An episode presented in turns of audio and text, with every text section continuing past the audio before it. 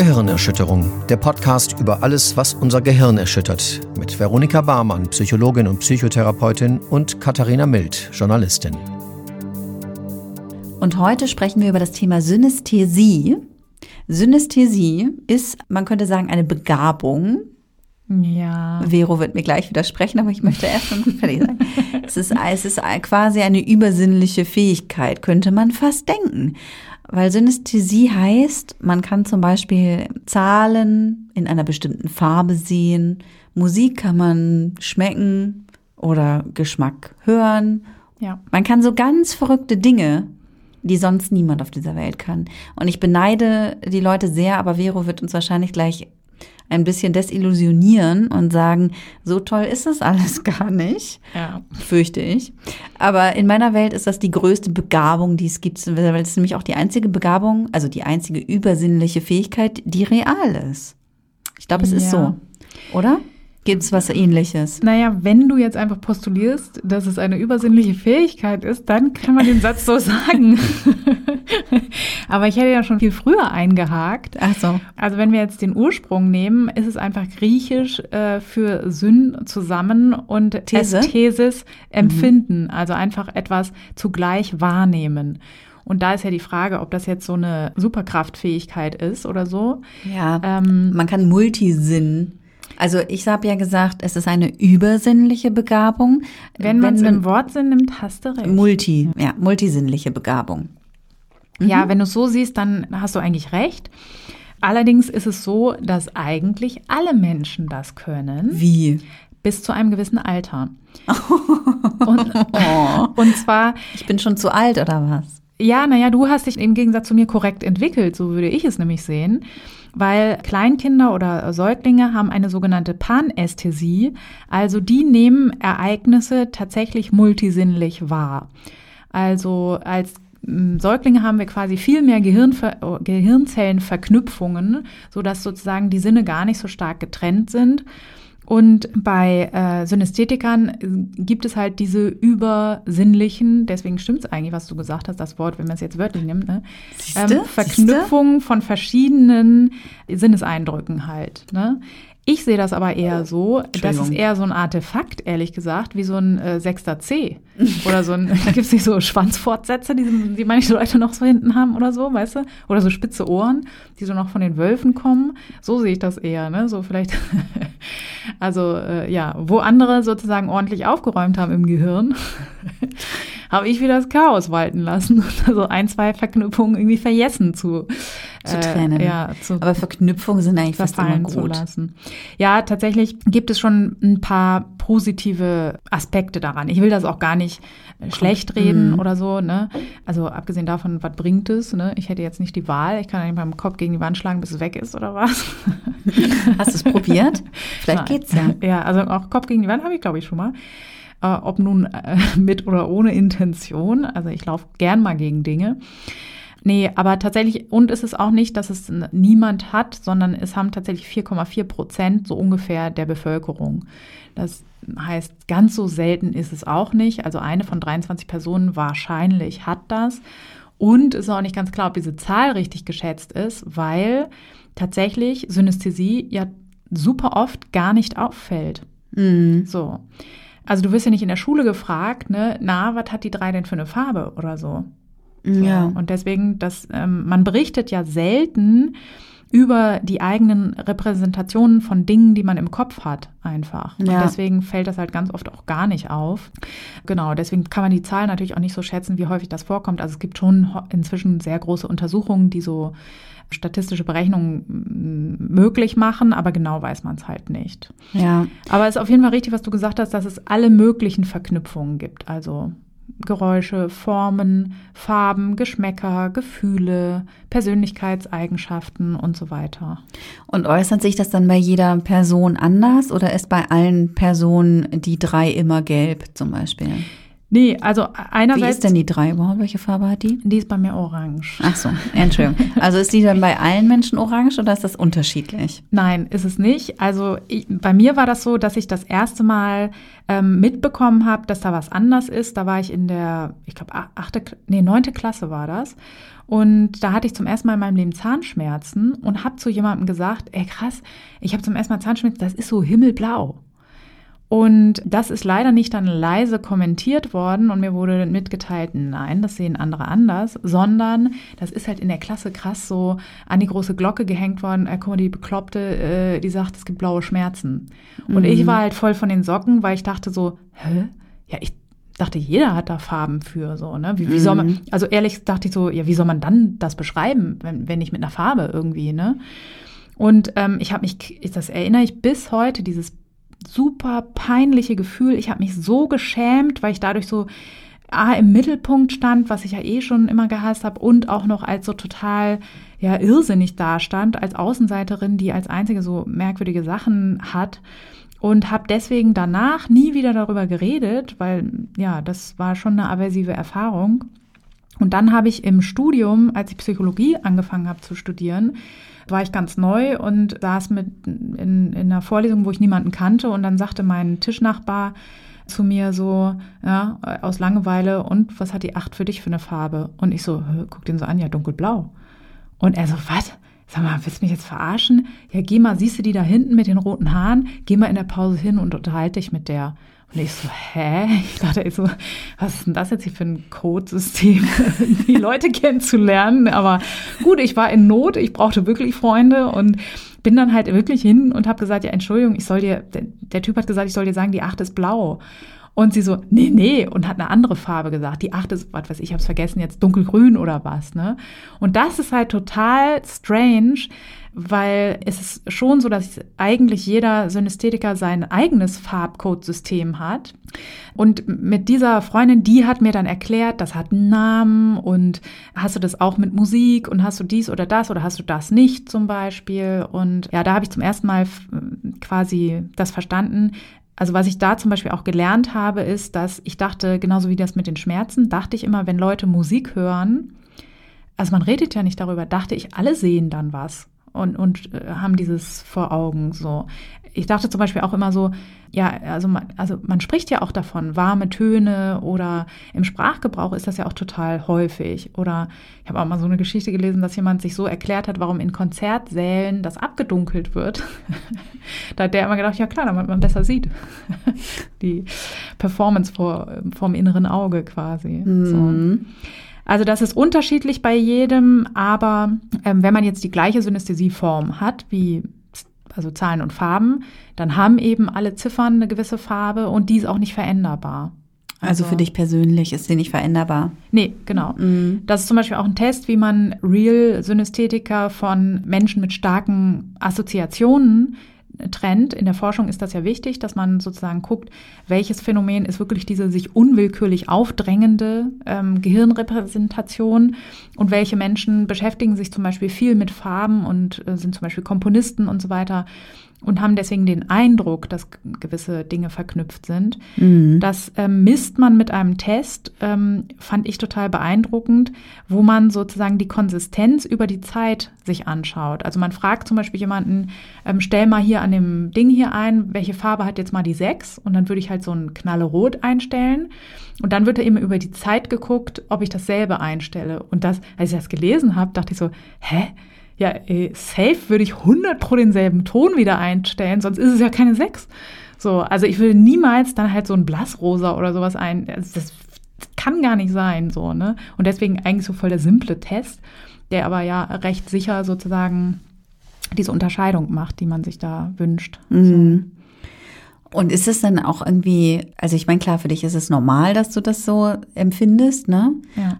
Aber ist es auch irgendwie anstrengend, so viel Ja. dann immer wahrzunehmen? Ja, 100 Pro. Deswegen, ich sehe das ehrlich gesagt, also dieses eine Superkraft oder so, oder auch viele Synästhetiker selber sagen auch, ja, das ist so eine Begabung oder so. Also so habe ich das nie gesehen und ich sehe das ja, jetzt auch nicht als Bürde, kann ich auch nicht sagen, aber es ist schon so, ich weiß, ich war mal, äh, es hat mir mal jemand eine Veranstaltung geschenkt im Hamburger Planetarium, gab es so eine Show zu Pink Floyd. Und ich ja, liebe halt die Musik von Pink Floyd und ähm, da gab es so eine Art Lasershow dazu und das, ich habe das vorher gar nicht so richtig gerafft, was das für eine Veranstaltung ist. Und dann saß ich halt da drin und da wurde halt zu der Musik eine für die Macher halt als passend empfundene Show aus Farben und Formen dargeboten. Alter, ich bin schier ramdösig geworden.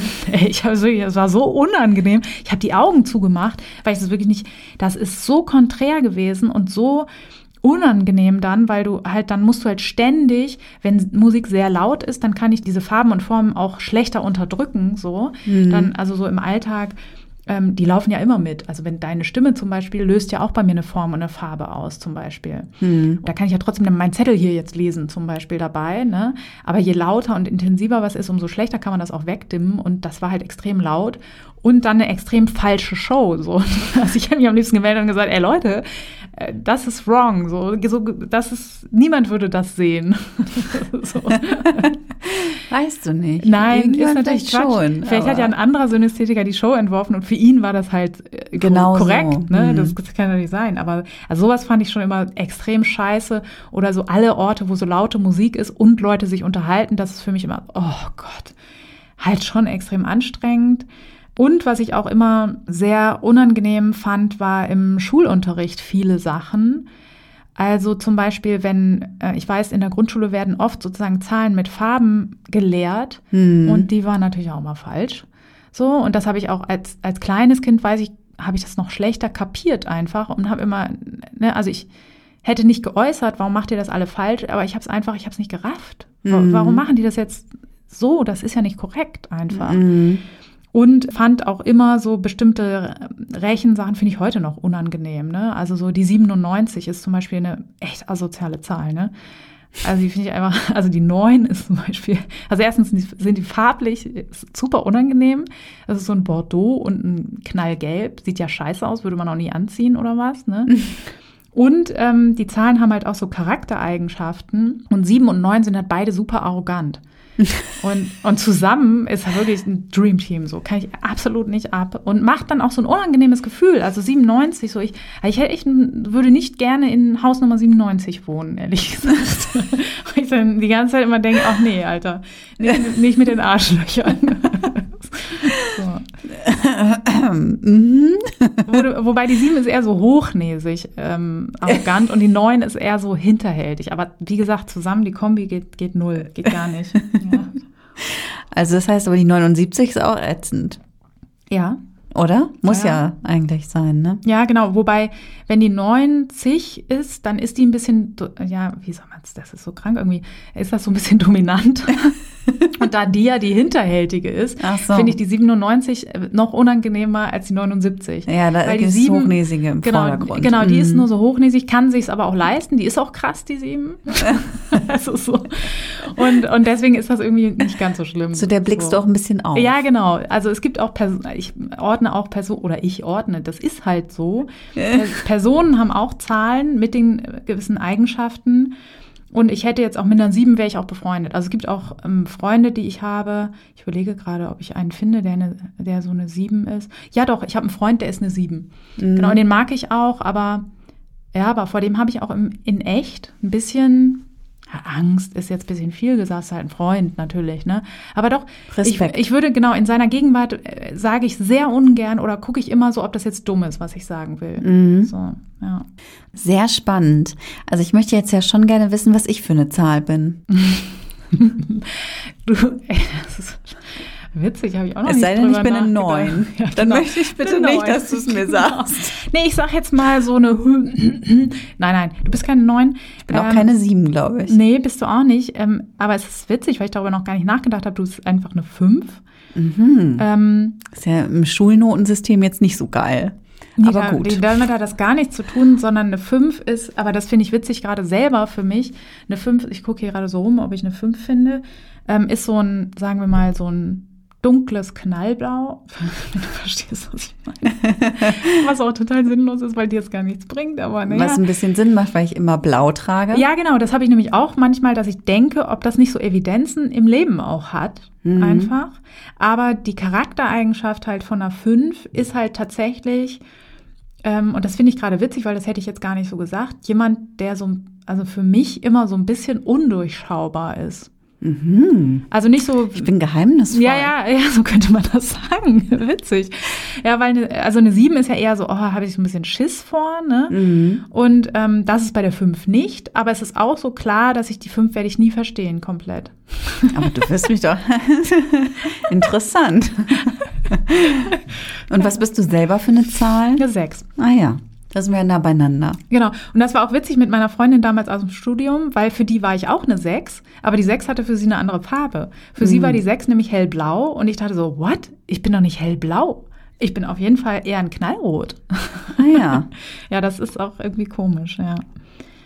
Ja, die, die 6 ist, ist übrigens ja. ist auch schlimm. Äh, super freundlich, aber auch so ein bisschen dümmlich. Oh, also ganz ehrlich, so. das passt überhaupt nicht zu dir. Doch, das für mich, für mein ein bisschen ist, dümmlich. Doch, ich bin dümmlich. Mir hat jetzt letztens gerade, ja genau, genau, es ist so tollpatschig und gutgläubig. Mir hat letztens jemand den Witz erzählt, geilerweise. Ja, ja, meine Mutter hat mir früher ein Steak um den Hals gebunden, damit wenigstens die Hunde mit mir spielen. Und weißt du was ich? Ich habe das, ich habe das für, also kurz, nicht lang, aber ich habe es für bare Münze genommen. Und ich so, echt ein Steak? Und so ist die Sechs halt, weißt du, so, so total so, ach ja, gut, ja, ach so, Schweine können fliegen, ja, wenn du das sagst, klar. Ja, Gottfried, das fliegende Schwein, das erste Buch, das ich in meinem Leben gelesen habe. Ah, krass. Das habe ich neulich mal gedacht, wäre voll die gute Frage, um Leute kennenzulernen. Was ist das erste Buch, was du komplett gelesen hast? Jetzt mhm. weiß ich bei dir schon, ja, ist die fünf schon ein bisschen durchschaubarer ja. geworden. ja, aber es ist wirklich ein spannendes Phänomen. Also ja. total spannend. Wie viel Forschung wird denn dazu betrieben? Wie viel weiß man darüber, warum man das hat? Warum manche Menschen das haben? Ja, also jetzt wird mehr dazu geforscht, weil natürlich sozusagen das Phänomen auch verbreiteter ist. Also mehr Leute wissen darüber und deswegen melden sich auch mehr Betroffene zum Beispiel.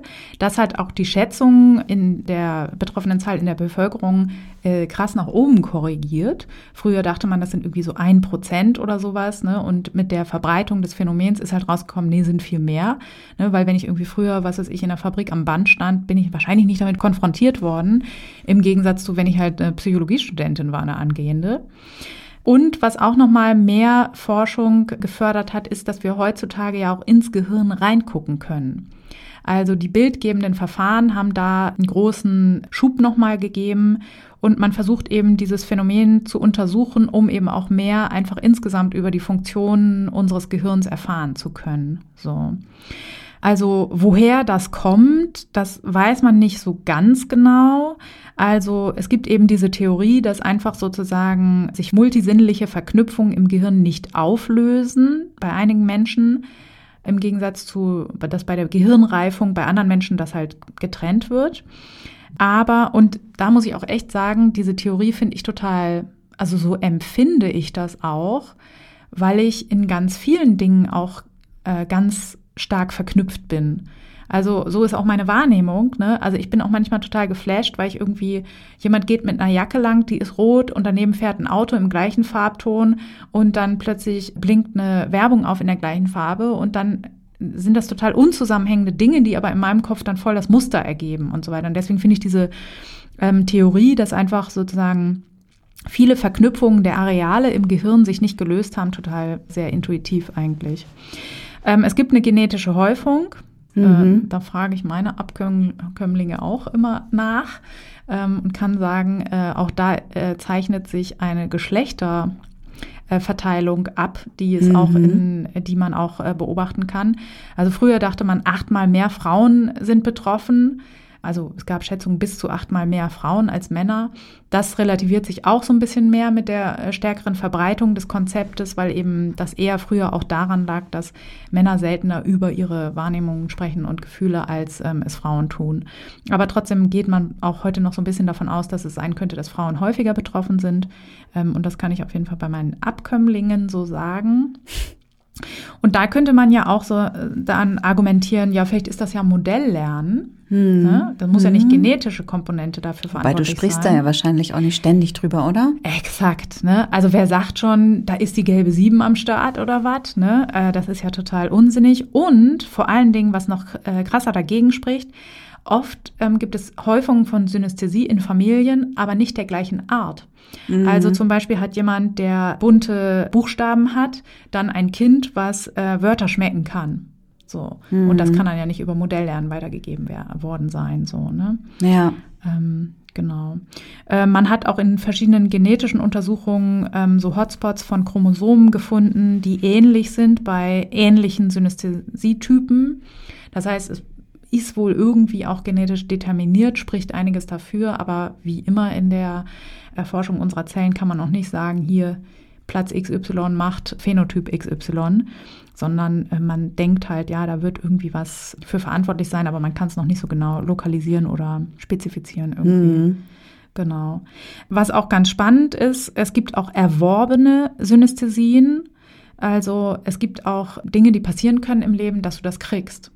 Und zwar sind das Hirnläsionen, also irgendwelche Verletzungen, also Schläge auf den Kopf oder sowas können dazu führen, dass Menschen das entwickeln. Ja, ist jetzt auch kein Wunder, weil wenn man sich damit ein bisschen befasst, es gibt auch Leute, die haben nach Verletzungen des Gehirns, können die plötzlich Klavier spielen oder, oder sonst irgendwie was. Krass. Ähm, ja, das ist äh, sehr, sehr spannend, diese Forschung. Umgekehrt ist es auch schon berichtet worden, dass Synästhetiker nach Erdbeben und äh, dadurch entstandenen Stürzen diese Fähigkeit quasi verloren haben. So. Ja. Das muss ich sagen, weil ich ja immer so sage, ja, das ist jetzt hier keine Superkraft. Das muss ich aber sagen, ähm, wenn mir das passieren würde, dass ich irgendwie aufs Hirn falle und das ist weg, äh, das fände ich wiederum auch nicht so geil, muss ich sagen. Weil ich weiß gar nicht, was würde ich, ich würde mich dann, ich würde Du würdest dich wahrscheinlich leer fühlen. ja, ich wüsste gar nicht, nee, ich wüsste zum Beispiel als erstes nicht, warum soll ich dann Musik hören? Also ohne das weiß ich gar nicht, wie ich das Aber vielleicht würdest du dann noch eine andere Art von Schönheit in der Musik erkennen. Mit Sicherheit, ne? Weil ich kenne ja auch viele Musiker, die da nichts bei sehen und die lieben ja auch alle Musik und so weiter. Und die haben ja auch, ich denke auch manchmal, vielleicht ist Synästhesie gar nicht so ein besonderes Phänomen, sondern nur eine besonders griff, griffige Art des Denkens, die man gut beschreiben kann. Weil du empfindest ja auch irgendwas bei bestimmter Musik. ja, ja, aber Und- es fühlt, man fühlt es vielleicht woanders, ne? Genau, und man kann nicht was, genau und man kann nicht sagen rot, weil Ja, das, was du fühlst, haben wir vielleicht nicht äh, sonst so repräsentiert ist, einfach. ja. ja. Ich denke auch immer, Musik ist eher so ein Bauch halt. Ja, genau. Und das sind, genau, und da könnte man Ist wahrscheinlich auch auch, voll synästhetisch. genau, und da könnte man ja aber auch zehn Typen finden. Vielleicht sind sie irgendwie für deinen Mann eher im Hinterkopf oder so. Ne? Und Ich dachte, du sagst jetzt im Hintern. das will ich nicht sagen. ja, das kommt drauf an. Ich habe ihn, lange, ich hab ich ihn lange nicht. nicht mehr spielen hören. ähm, ja, aber ich, also genau, ich denke manchmal, vielleicht ist es nur besonders gut zu beschreiben. Ähm, genau, aber ich möchte es auf jeden Fall auch nicht verlieren. Das ist tatsächlich so. Bei allem, wo es mich nervt, ist es trotzdem so, dass ich denke, es wäre schon auch ein bisschen sehr lahm irgendwie alles. Ja, ich, also ich stelle mir auch einfach vor, dass dann einfach ganz viel an, an Empfindung auf einmal fehlt. Und Ja. das ist ja einfach seltsam. Genau, auf jeden Fall. Wahrscheinlich würde man das dann ja auch irgendwie mit irgendwas ersetzen, nur dass, da komme ich jetzt nicht in die Verlegenheit, deswegen kann ich es mir nicht vorstellen oder sowas. Ja. Ja. Ja, tatsächlich ist ähm, die Kreativität erhöht bei Menschen, die das haben. Was ich finde voll naheliegend ist, ne? weil ja, also Kreativität ist ja quasi das Verknüpfen von eigentlich nicht normalerweise verknüpften Dingen. So. Ja. Deswegen weiß ich auch nicht, ob man da nicht so, ob das nicht so ein Artefakt ist, dass man die Sache an sich misst und dann halt plötzlich äh, dem aber einen anderen Namen gibt. Das weiß ich auch nicht so ganz genau. Was ich super spannend fand, ist, dass unter Betroffenen die Angststörungen massiv erhöht sind. Nicht dein Ernst. Siehst du, ich kann nämlich gar nichts für meine Autofahrphobie und meine Sozialphobie und meine diversen anderen Problemchen. Problemchen, die wir jetzt nicht hätte genauer besprechen müssen. Was allerdings auch erhöht ist, ist die Merkfähigkeit. Ja gut, das auch wenn Äh, so, sowas immer ist- peinlich ist, muss du. ich das auch bestätigen. Ja, aber das ist ja auch wie mit, äh, das ist ja eine super Eselsbrücke auch, ne? Aber da hast du die Eselsbrücke Ganz genau. mitgeliefert. Genau. Das ist auch meistens so, wenn ich jetzt krass viel für so eine Prüfung lerne oder sowas, Dann habe ich meistens so eine Mindmap quasi im Kopf, die auch bunt ist und mm, wo nach Farben ähm, sortiert. Genau, wo Farben sind und so ja nach Gefühlen sortiert und so weiter. Und ähm, deswegen, das ist ja auch so, dass ich das nie hinterfragt habe, aber wo auch andere mir schon berichtet haben, nee, die lernen einfach stumpf eine Liste auswendig. Und genau. Äh, ja, genau. Das führt ja bei mir auch immer so kom zu komischen Sachen, dass ich in Prüfungen immer so plötzlich einschießende Antworten gebe, deren Ursprung ich aber gar nicht mehr nachvollziehen kann. aber ich sag ja, es ist eine Superkraft. Ja, manchmal hat es mir schon den Arsch gerettet, dass ich dann so plötzlich Siehste? irgendwie äh, fällt mir dann eine Zahl ein, die muss irgendwie so sein, weil ist jetzt halt passend. Ja, keine Ahnung. Siehste? Das stimmt schon, ja. Siehste? Ich habe es ja immer gesagt.